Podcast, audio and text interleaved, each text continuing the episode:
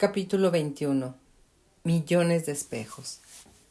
Nadie puede hacer que te sientas menos sin tu consentimiento. Eleanor Roosevelt, activista, feminista, superheroína, primera dama más longeva de Estados Unidos. Una de las cosas más sorprendentes de las otras personas es que nos proveen con información valiosa y a veces alarmantemente íntima acerca de quiénes son en cuanto las conocemos.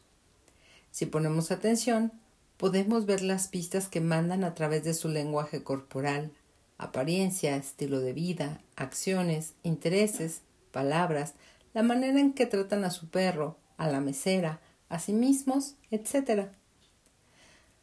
Algunas personas lo muestran de inmediato para que todo el mundo pueda verlo. Otras lo dejan salir poco a poco. Me encanta ser esquí acuático. Admiro tu seguridad ante tu problema de sobrepeso. Recién salí de la cárcel, etc. Con la excepción de los sociópatas o de los hábiles mitómanos, la mayoría de los seres humanos nos dan mucho para digerir desde el momento en que los conocemos. Toda esta información pasa después por un filtro de quiénes somos nosotros y dependiendo de nuestras percepciones, juicios limitantes y años de terapia, decidimos si queremos seguir conociendo a esa persona o no. Todos estamos atraídos y asqueados por varias cosas de las demás personas. Y las cosas que más notamos son aquellas que nos recuerdan a nosotros mismos. Esto es porque las demás personas funcionan como espejos para nosotros. Si alguien te molesta, es porque estás proyectando algo de ti que no te gusta. Pero si crees que son maravillosos, es porque ves algo en ellos que te gusta de ti, aun si no lo has desarrollado. Sé que esto suena como si estuviera haciendo una generalización masiva, pero sígueme la corriente. Tu realidad está creada con base en aquello en lo que te enfoques y cómo decidas interpretarlo. Esto es válido para todo, incluyendo las cosas en las que te enfoques sobre las personas que están en tu vida. Por ejemplo, dependiendo de cómo seas, podrías responder de miles de maneras cuando tu nuevo novio te llame gran tonta. Podrías, inciso A, verlo como una señal de alerta y de que es un abusivo. Inciso B, verlo como una señal de alerta de que esa persona está nerviosa o insegura y que además tiene terribles modales. Inciso C. Verlo con tranquilidad, pues quiere decir que tiene tanto dolor que necesita abusar de las demás personas y de alguien tan comprensiva como tú. Inciso D. Verlo con tranquilidad, pues crees que sí, de hecho, eres una enorme tonta. O, inciso E, reírte porque sabes que no eres así. La gente que te rodea es un excelente espejo de quién eres y qué tanto o qué tan poco te amas. Atraemos gente a nuestras vidas por una razón, al igual que ellos nos atraen a las suyas. Todos nos ayudamos a crecer y a conocer nuestros problemas, si es que aprovechamos la oportunidad para aprender en vez de reaccionar ante las cosas molestas que hacen los demás, como ponernos a la defensiva justificar nuestras acciones o quejarnos. Son nuestros amigos incómodos, la familia, los clientes, los vecinos o la señora del metro que grita con un altavoz, quienes nos ayudan a crecer y a ver quiénes somos en realidad, más que nuestros amorosos mejores amigos, a menos que ellos también estén siendo molestos. Entonces también podemos agradecerles. No pierdas la increíble oportunidad de aprender lo que la persona a la que quisieras golpear te está ofreciendo. Las cosas que nos molestan de otras personas nos enojan porque nos recuerdan algo que no nos gusta de nosotros mismos. O bien, su comportamiento desencadena un miedo o inseguridad que tenemos, pero que no sabemos que está ahí. Por mucho tiempo, una de mis historias era que ser femenina significaba ser débil y molesta. En algún momento decidí que no estaba bien ni era poderoso actuar o ser como una niña. así que mi feminidad fue algo de lo que me avergoncé.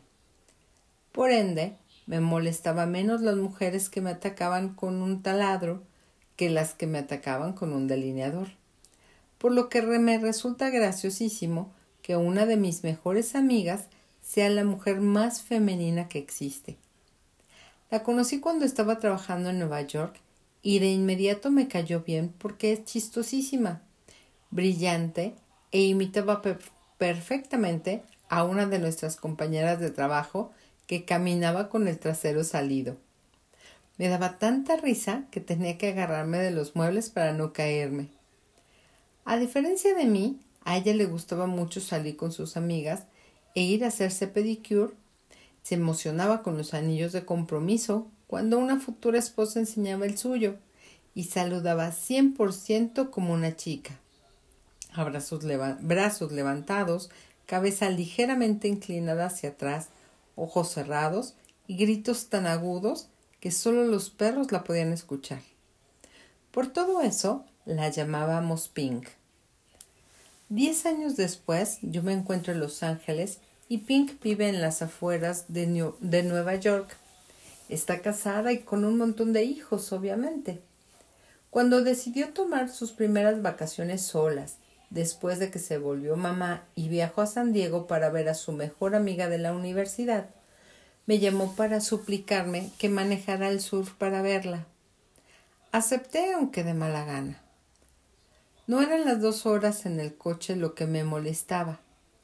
Era que seguramente su mejor amiga de la universidad, a la que nunca había conocido, era más rosa que Pink.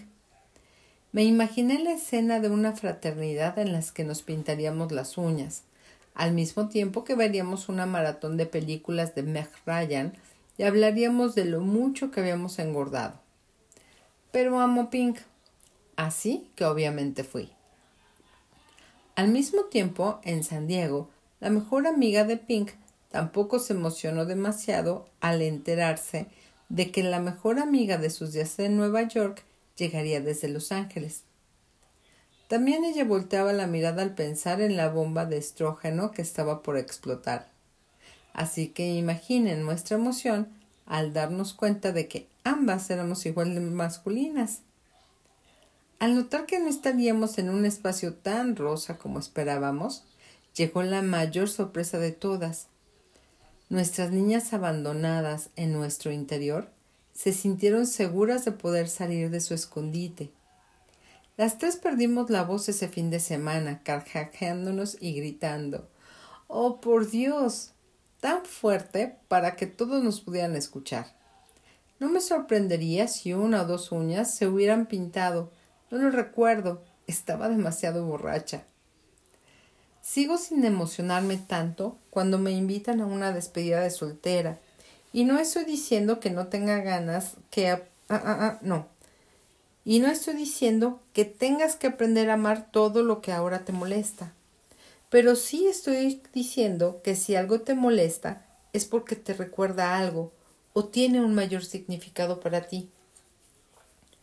Cuando tengas que tratar con alguien que te moleste y te des cuenta de que estás chismeando, culpando, juzgando o quejándote de esa persona, enfrenta la situación, no, enfrentar la situación puede lograr mucho a largo plazo.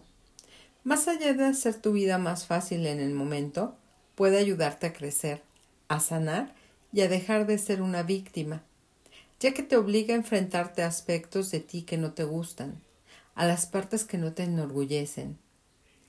A nadie le gusta admitir ser deshonesto, engreído, inseguro, inmoral, grotesco, mandón, tonto, flojo, etc. Pero eso es lo que te atrajo a las personas a quien sí lo notaste. Y lo mismo sucede al revés. Admitirlo es el primer paso para dejarlo ir. ¡Uy! Si la gente es molesta de una manera que no tiene nada que ver con nosotros, no lo notamos o no nos quedamos pensando en ello. Por ejemplo, digamos que hay alguien en tu vida a quien no soportas por ser un sabelotodo. Cada vez que abres la boca para hablar de algo que has hecho, resulta que ella también ya lo hizo Cualquier cosa que sepas, ella ya lo sabe, y sabe mucho más que eso.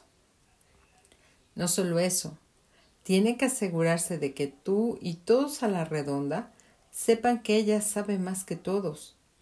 Mientras tú fantaseas con romper la pared usando la cabeza como martillo cada vez que está cerca, alguien más puede adorar ser parte de su fascinante y brillante conversación. La razón por la que te vuelve loco es porque seguramente tú también eres un todo. o te preocupa que piensen eso de ti, o crees no saber nada. Nuestra realidad es un espejo de nuestros pensamientos, incluyendo la gente. Lo mismo pasa con la gente que nos dice, ¿te molestaría que alguien se burlara de ti por lo chaparro que eres si mides más de un ochenta? Seguramente ni le harías caso, o si sí, solo pensarías que son muy raros. Pero si alguien te molestara diciendo que eres un mandón y en el interior tuvieras miedo de ser así, seguramente tendrían tu atención. También significa que ellos tienen el mismo problema si lo están reconociendo en ti. Pero ese no es tu problema. En tu vida siempre creas más de aquello en lo que decides enfocarte. Si estás consciente o inconscientemente enfocado en ciertas creencias sobre quién eres o quién quieres ser o quién no quieres ser, atraerás gente que refleje esas mismas características. Por eso, cuando estés tratando con un amigo traidor o con una persona tóxica a la que necesitas enfrentar o alejar de tu vida, entras en una trampa autoinfligida de no querer lastimarlos, por lo que te enfocas en sus mejores cualidades o en intentar tolerar sus tonterías. No me importa cuánto tiempo tengas de amistad con una persona, cuánta lástima les tengas, o cómo te hayan ayudado ocho millones de veces en el pasado, o qué tan chistosos, exitosos, guapos, inspiradores, desesperados, escalofriantes, conectados, brillantes o indefensos sean, porque la razón por la que no puedes enfrentarlos no es eso. Lo que realmente está pasando es que te estás enfrentando a reconectar tus creencias limitantes acerca de ti mismo. Estás utilizando esas excusas en esas personas para evitar un enfrentamiento con tus propios problemas, tu problema para enfrentarte a ti mismo. Al final no se trata de ellos, se trata de creer que eres capaz de ser amado y visto por lo que realmente eres. Cuando aceptamos no ser nosotros mismos para apoyar la mala conducta de alguien más, suele salir del mismo impulso, no estamos dispuestos a incomodar a alguien tanto como ellos nos acaban de incomodar. No suena demasiado coherente de nuestra parte, ¿verdad? Al decir incomodar, me refiero a no ser parte de su drama, a no ser tan abusivos como ellos. No se trata de cobrar ojo por ojo y rebajarnos a su nivel. Se trata de defender tu ser superior sin importar que la persona a la que te enfoques decida sentirse decepcionada, dolida, incómoda o crea que estás loco. Se trata de respetarte y no caer en la insegura necesidad de caerle bien a las personas. Esto es increíblemente poderoso porque cuando te amas lo suficiente y te aferras a tu verdad sin importar lo que cueste, todos se ven beneficiados. Empiezas a traer el tipo de gente, cosas y oportunidades que estén alineadas con quien verdaderamente eres, lo que resulta mucho más divertido que juntarte con un montón de molestos chupaenergías. Y al negarte a ser parte del drama de alguien más, rehusarte a golpear a alguien o quejarte de lo injusto que es el mundo, por ejemplo, no solo te elevas tu, tu no solo elevas tu frecuencia, sino que le das una oportunidad a los demás de elevarse también, en lugar de dejar que todos sigan jugando con la misma baja frecuencia. Nunca pidas perdón por ser quien eres. Decepciona a todo el mundo. Todos conocemos a alguien que no está dispuesto a recibir la basura de nadie. Nunca. Vemos a esas personas con absoluta reverencia y nunca nos atreveríamos a ser tan tontos como para presentarle nuestro gran bodrio o para tratar de decirles que están equivocados. ¿Por qué? Porque los respetamos y mmm, casi siempre les tenemos muchísimo miedo, de una manera saludable. ¿Por qué los respetamos? Porque se respetan a sí mismos. ¿Cómo podemos deshacernos de nuestras proyecciones y repugnantes juicios y empezar a bendecir al mundo con nuestro ser más intrépido? Número 1. Acepta tu fealdad.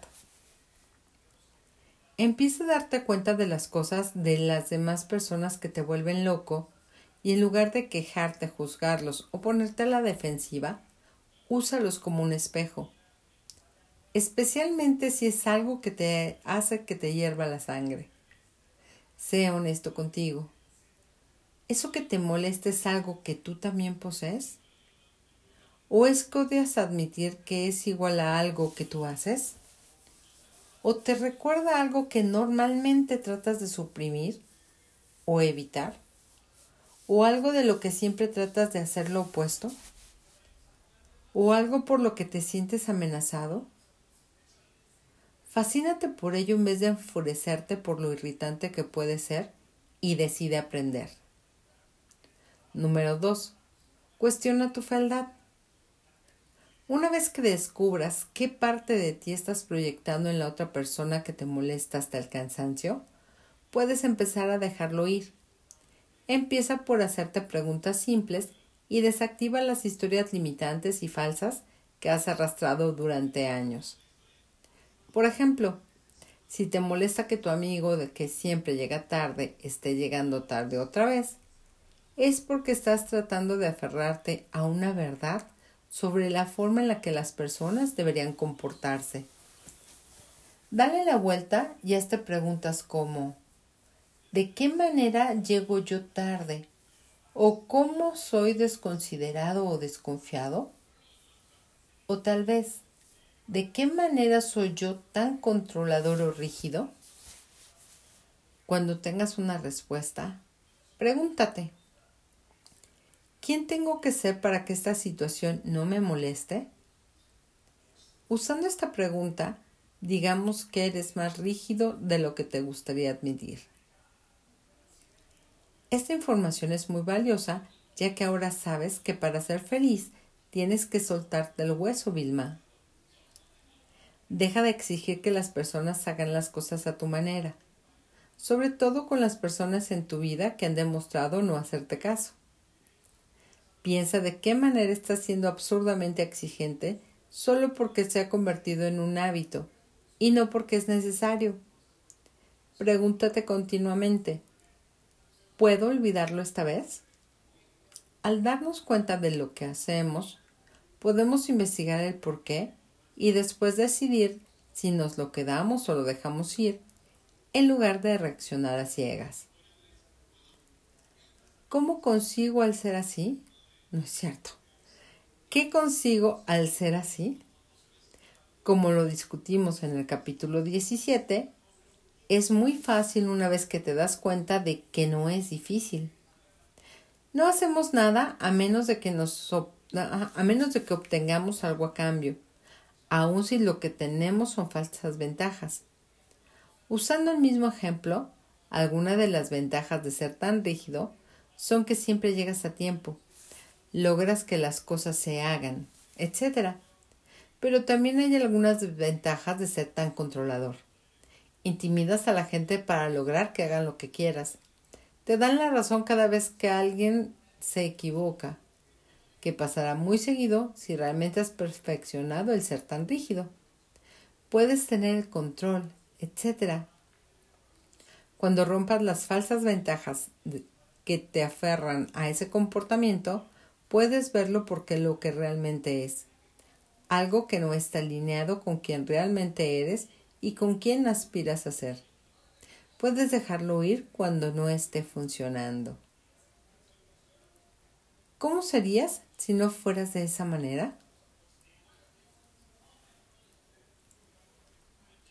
Una de las mejores maneras de dejar ir el ya mencionado mal comportamiento es preguntándote ¿cómo sería si eso ya no fuera cierto para ti?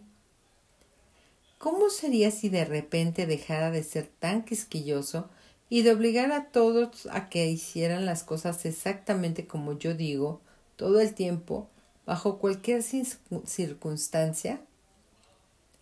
Hazte la pregunta y después imagínate como si fueras esa persona que ha dejado ir todo. ¿Cómo se siente tu cuerpo?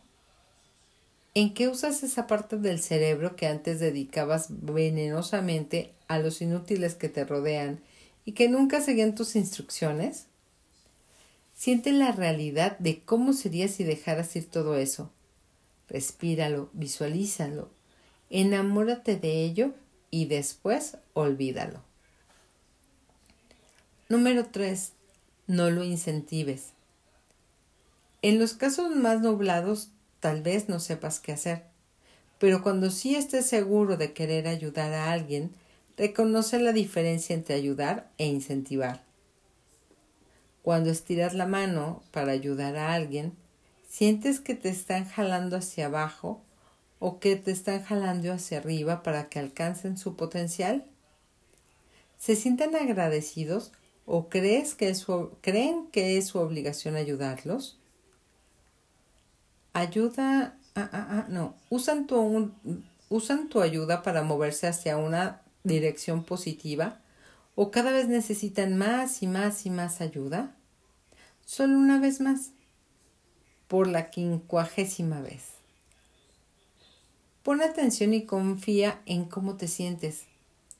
Si en verdad los estás ayudando y ellos aprovechan la oportunidad, entonces las frecuencias de todos se elevan si los estás incentivando a que sigan con la misma actitud, entonces te sentirás pesado, deprimido y eventualmente resentido. Si bien no es nada divertido patar a alguien cuando está en su punto más bajo, si lo sigues rescatando, nunca despertará y se salvará él mismo. ¿Por qué debería hacerlo? Te tiene a ti para eso. El amor violento sigue siendo amor. Número 4. Desastre de las personas dolorosas. A veces no importa cuánto tiempo trabajes en ti mismo, qué tan piadoso seas o qué tan habilidoso seas para dejar ir las cosas. A veces no hay manera. Hay personas muy comprometidas con sus propias deficiencias. Es doloroso estar a su alrededor preferirías cubrirte con mil garrapatas de camello antes que tomar un café con ellas. Esto se trata de aprender, amar y crecer hasta encontrar tu mejor versión. No solo de cuánta ruptura puedes aguantar. Aunque al mismo tiempo que aprendes a crecer basándote en el comportamiento más fastidioso de quienes te rodean, también es importante que sepas cuándo alejarte de ellos si están crónicamente autoobsesionados, si son violentos, negativos, celosos, controladores, culposos, dramáticos, manipuladores, si se hacen las víctimas, si se quejan de todo, si son pesimistas o groseros con los animales. Aquí te digo cómo. Primero, alimenta tu mente. Como ya lo dijimos, a veces las personas a las que tenemos que apartar son seres queridos o alguien que nos cae bien por sus cualidades. Por eso a veces nos podemos sentir culpables al tratar de hacer lo correcto. Cuando ah, ah, no, así que mantenerte fuerte. Piensa que estás siendo amable contigo en lugar de ser grosero con alguien más. Recuerda que estás elevándote para ser una mejor versión de ti mismo. No debes rebajarte a su nivel, porque si piensas de esa manera, tendrás la fuerza para sacudírtelos de encima. Ahora presiona a expulsar. Otra cosa importante que debes recordar cuando estés deshiervando tu jardín es no caer en el drama de los otros. Corta el cordón tan pronto como puedas y sin discutirlo. Si tus sentimientos les importan un poco, no, si tus sentimientos les importan tan poco que tienes que alejarlos de tu vida, es muy probable que ni se imaginen que está por pasar. Así que si tomas la decisión de discutirlo, podrías pasar toda tu vida haciéndolo. De pronto encuentras en qué ocuparte, desapareciéndolos poco a poco. Destétalos sin darle una explicación. Si no puedes evitar tener una conversación, recuerda, ya decidiste que quieres alejarte, así que no dejes que te hagan dudar en tu decisión o de tus problemas. Simplemente diles que esa relación no está funcionando para ti y no te gusta cómo te hace sentir. Si tienes que terminarla y no ah, que tienes que terminarla y no lo discutirás. Haz que se trate de ti. No les des nada de lo que pues, se puedan agarrar o que puedan usar en tu contra. Y número 5. Ámate a ti mismo, con ferocidad, lealtad y sin remordimientos. Terminamos capítulo. Bye.